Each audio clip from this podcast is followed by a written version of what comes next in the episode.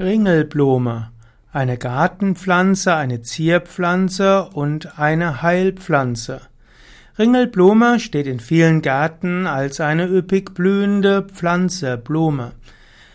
Die Ringelblumen gibt es oft in Bauerngarten, aber auch in anderen Gärten.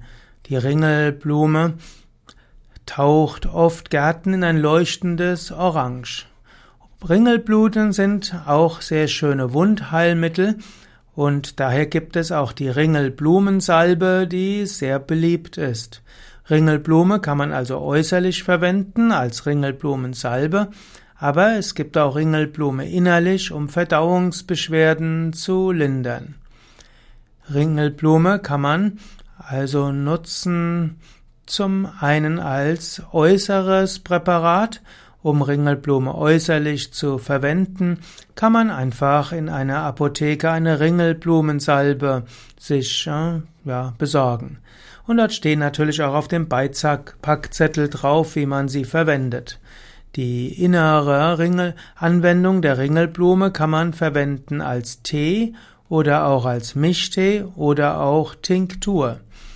Für einen Ringelblumentee kann man einen gehäuften Teelöffel von Ringelblumenblüten, zum Beispiel frisch oder auch getrocknet, mit kochendem Wasser übergießen. Man lässt den Ringelblumentee dann anschließend fünf bis zehn Minuten lang ziehen und danach kann man bis zu drei Tassen täglich trinken. Ringelblumentee gilt insbesondere als hilfreich für die Verdauungsorgane. Ringelblumentee ist hilfreich gegen Brechreiz und Ringelblumentee hilft auch gegen Magengeschwüre. Ringelblumentee hat allerdings eine leichte Abführwirkung und das kann gewünscht sein oder auch nicht. Man nimmt auch an, dass Ringelblumentee zu einer Stärkung von Leber und Galle führt.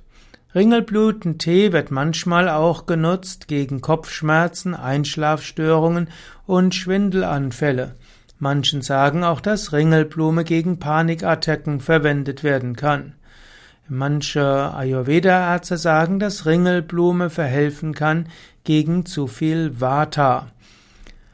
Ringelblumen wird manchmal auch verwendet in der Frauenheilkunde, denn Ringelblume hat krampflösende Eigenschaften.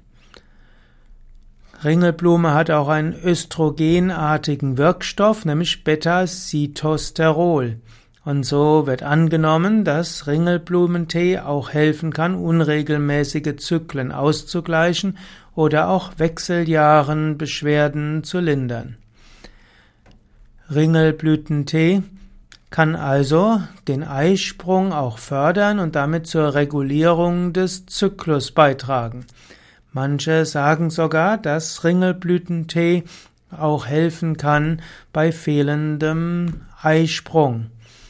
Ja, sind also eine Menge Aussagen, die dort gemacht werden, aber natürlich ist vieles von dem, was ich jetzt hier gesagt habe, nicht äh, wissenschaftlich belegt, beruht auf den, auf der Erfahrungsheilkunde, Erfahrungsmedizin Daher ist das alles mit Vorsicht zu genießen und wenn du Ringelblumen, Ringelblumensalbe oder Ringelblumentee heilend verwenden willst, dann hole den Ratschlag eines Arztes oder Heilpraktikers ein.